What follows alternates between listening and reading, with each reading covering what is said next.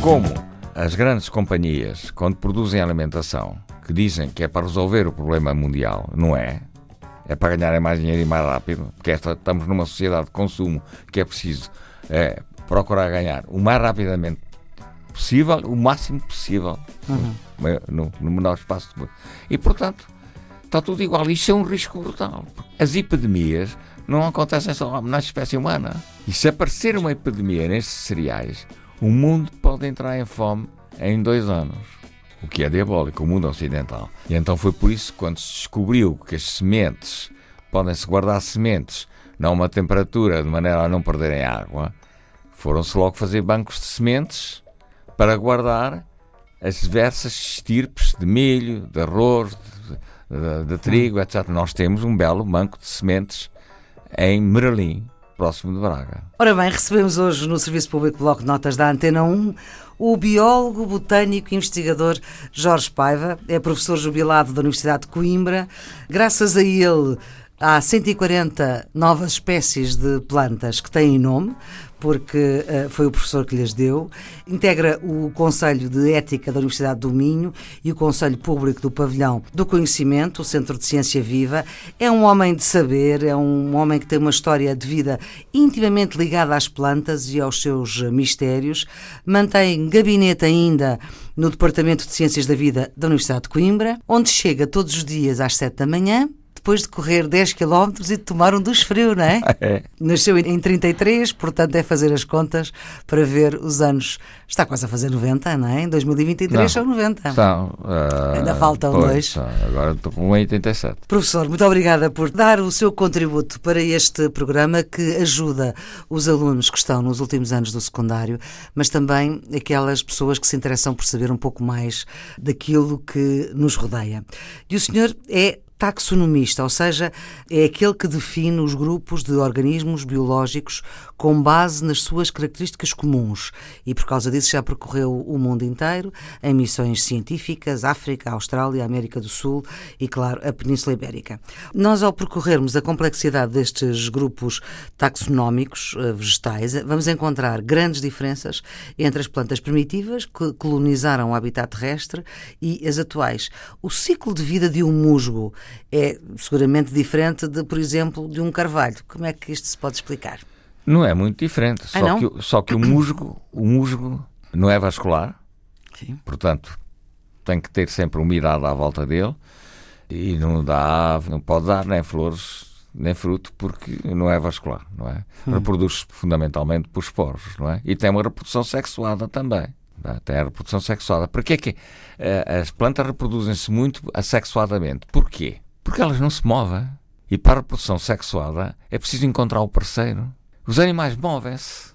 A, a solução delas é terem uma reprodução assexuada. Que nós sabemos nas vasculares grandes, ou por estaca, ou uma folhinha caiu, que é capaz de se reproduzir. E nos musgos também há a reprodução assexuada por esporos. Hum. Então, e a reprodução sexuada para quê? É para a permuta genética. Porque senão eram todas iguais e o risco era muito grande só para ser uma doença. Quando é tudo homogéneo, o risco é muito grande para a sobrevivência. É por isso que há a reprodução sexuada, que é para haver permuta de genes e dar indivíduos com maior capacidade de resistência. Mas estamos a falar da diferença entre o musgo e o carvalho. Então, e o Agora, carvalho? E no, e no, carvalho também tem a mesma coisa, também tem a reprodução sexual. Apesar de não se mexer. O que é que os esporos deles nós chamamos de grãos de pólen, mas são esporos que são levados. Só que um carvalho ou... dá uma árvore poderosa, do, do, ponto de vista de uma árvore e, com alguma é dimensão. É e o musgo é uma coisa rasteirinha, Exato, não é? Rasteirinha, mas muito importante. Mas o carvalho tem a conveniência de poder ir procurar a água com raízes. E o musgo não. O musgo tem que estar a viver ao pé da água porque não tem aparelho vascular. Não tem vasos. E, portanto, tem que ter a água para poder entrar dentro do seu corpo sem ser através de vasos. Mas e os carvalhos têm. O professor disse aí uma coisa que, que é muito interessante, que é, no fundo, a diversidade biológica é para evitar a doença. Porque se nós fôssemos todos iguais, éramos mais vulneráveis à doença. Exatamente, que é o que está a acontecer que ainda agora Com o vírus, vai, vai, vai, vai sair um artigo meu sobre isso para, para o público em geral. Aliás, já saiu. A alimentação industrializada. Industrializada, sim. estamos a comer tudo igual. Porque, por exemplo, eu tenho fotografias de eiras antigas em que os milhos tinham várias cores, até o milho rei, que era vermelho e tal. E o verde, Agora vamos tirar uma fotografia, uma eira é toda igual. Isto é um risco brutal. E depois, a nossa alimentação, que já usou muitas, muitas plantas e muitos animais, hoje está dependente de mais ou menos sete espécies de cereais. É o trigo, é o milho, é o arroz, é o sorgo, Bem, não sei, agora assim. Uhum, e dos animais é o bovino, o caprino, o ovino, as aves, as aves, as galinhas, não é? Sim. E o porco. Não há outros. Mas que animais é que queria comer mais? Há muitos animais que se comem. Há, há mercados de insetos na Ásia. Ai, que horrível comer insetos. Eu conheci uma vez um, um inglês que horrível, vocês comem miolos. De maneira que, como as grandes companhias, quando produzem alimentação, que dizem que é para resolver o problema mundial, não é. É para ganharem mais dinheiro e mais rápido, porque esta, estamos numa sociedade de consumo que é preciso é, procurar ganhar o mais rapidamente possível, o máximo possível, uhum. no, no, menor espaço de E, portanto, está tudo igual. Isto é um risco brutal.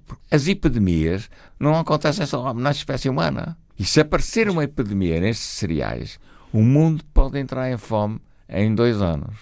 O que é diabólico, o mundo ocidental. E então foi por isso que, quando se descobriu que as sementes podem-se guardar sementes a uma temperatura de maneira a não perderem água, foram-se logo fazer bancos de sementes para guardar as diversas estirpes de milho, de arroz, de, de, de trigo, etc. Nós temos um belo banco de sementes em Merlim, próximo de Braga. Hum. E de germoplasma. Porque se for. Eu tenho fotografias tiradas na Grã-Bretanha, onde fiz 200 km, com as ovelhas todas iguais. E, portanto, nós ainda temos várias raças bovinas. Sim, vê-se isso. Umas castanhas, umas claras. Já, já mas se Sim. formos para a Europa fora, são todas iguais. Agora até já não se vê o, o touro, porque quem faz a, a, fecundação é o veterinário e são todas fecundadas pelo mesmo touro. Mas isso é um risco muito grande. E nós temos banco também de germoplasma. Uhum. Muito bom. E, e, há bancos mundiais. E usamos-lo? Esse banco? Eu suponho estão, está sempre está é um, são bancos que estão uh, com vigilância permanente para não se perderem essas. Germoplasma, pelo que eu percebo, é o semen de, de animais exato, exato, exato. Uh, para, para poderem fecundar exato. as fêmeas para termos os cabritos e as cabras e os borregos e, e essas coisas um pouco uh, diferentes. É, o que é que são estas plantas heterospóricas?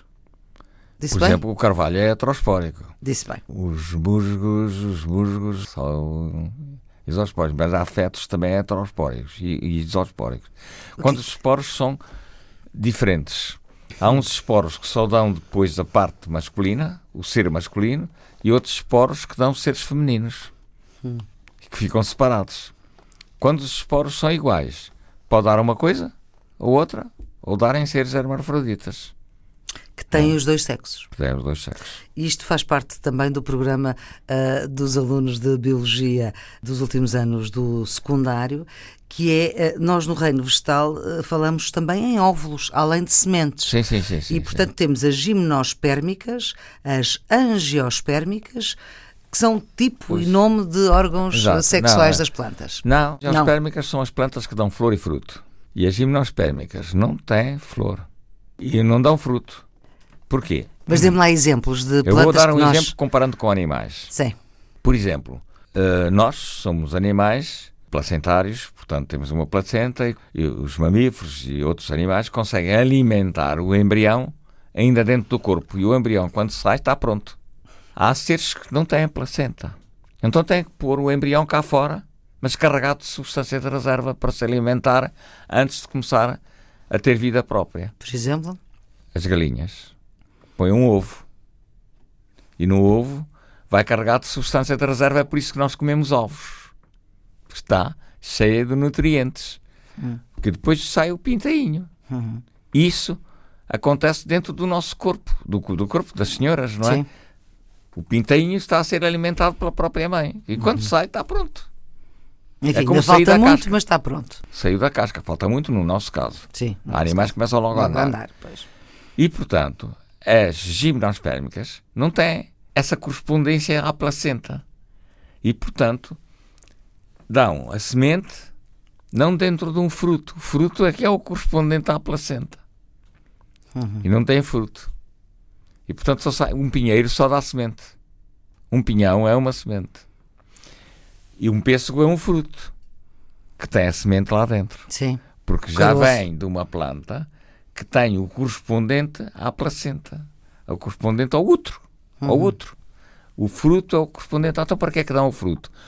Porque, antigamente, portanto, as mais primitivas que não tinham isso, a semente tinha que ser dispersa particularmente pelo vento. É por isso que o pinhão tem uma asazinha, que é para ser levado. Porque senão ficava sempre ao pé dos, dos progenitores. E o fruto para que serve? Para dar de comer aos, aos dispersores. Aos passarinhos. A passarinhos, aos mamíferos. Aos animais. E, e depois a semente tem uma testa que a protege, sai, passa o trato digestivo, sai estrumada e longe dos progenitores. E pode-se fazer a dispersão. Pode, a dispersão dos frutos ou é feita, também pode ser pelo ar, que há uhum. frutos muito leves, como por exemplo dos ácaros, e que são dispersos pelo vento, ou pelos animais, ou pela água. Um uhum. coco é disperso pela água pela água de, do oceano. Do oceano. Porquê? Porque, cai, porque eles Caem, estão junto à praia, sobrenadam, é? são levados pelas ondas e vão nascer no outro lado. Bem longe. Bem longe onde estavam os pais dos, dos cocos. O que nós comemos é já a parte da semente do caroço, parte do caroço uhum. e lá uhum. dentro é que está a semente. Uhum. Nós estamos a falar de árvores e de seres vivos Portanto, que têm que se... As gimnospérmicas, todas essas plantas que não dão semente, são, não há nenhuma erva, são todas linhosas. Ou são arbustos ou árvores. É o pinheiro, é o cipreste, por exemplo, é o teixo, por exemplo. O teixo que dá lá é uma sementinha, que é uma árvore hoje muito importante. É? Por quê? O teixo, porque nós depois, nós antigamente, eu sou desse tempo, eu nasci em 33 e quando nasci não havia antibióticos. O Fleming, quando descobre sem querer o antibiótico. É a penicilina, não é? É a penicilina. E só começa a ser produzida muito depois de 1950. De maneira que eu, quando nasci, não havia. Portanto, é uma, então, era é uma um sorte estarmos todos aqui. Não, e era um, tra um tratamento que íamos buscar os produtos tóxicos, particularmente às plantas. Porquê que mais às plantas do que aos animais? Porque as plantas não se movem, são mais fáceis de apanhar. Né? E há mais. Mais indivíduos. E depois é que apareceu a indústria farmacêutica que foi estudar esses produtos para fazer os medicamentos. E concentra-os. Os medicamentos são produtos químicos normalmente tóxicos. Alguns são tóxicos só com receita médica. E alguns estão tóxicos só administrados por um médico ou por um enfermeiro. É aquilo que nós chamamos de quimioterapia. Mas quimioterapia é tudo. Quando eu estou a tomar um comprimido para a dor de cabeça, estou a introduzir no meu corpo um produto químico. Estou a fazer quimioterapia. Porquê que os de receita médica? Porque são tão tóxicos que tem que ser vigiado a dose por um médico, não é?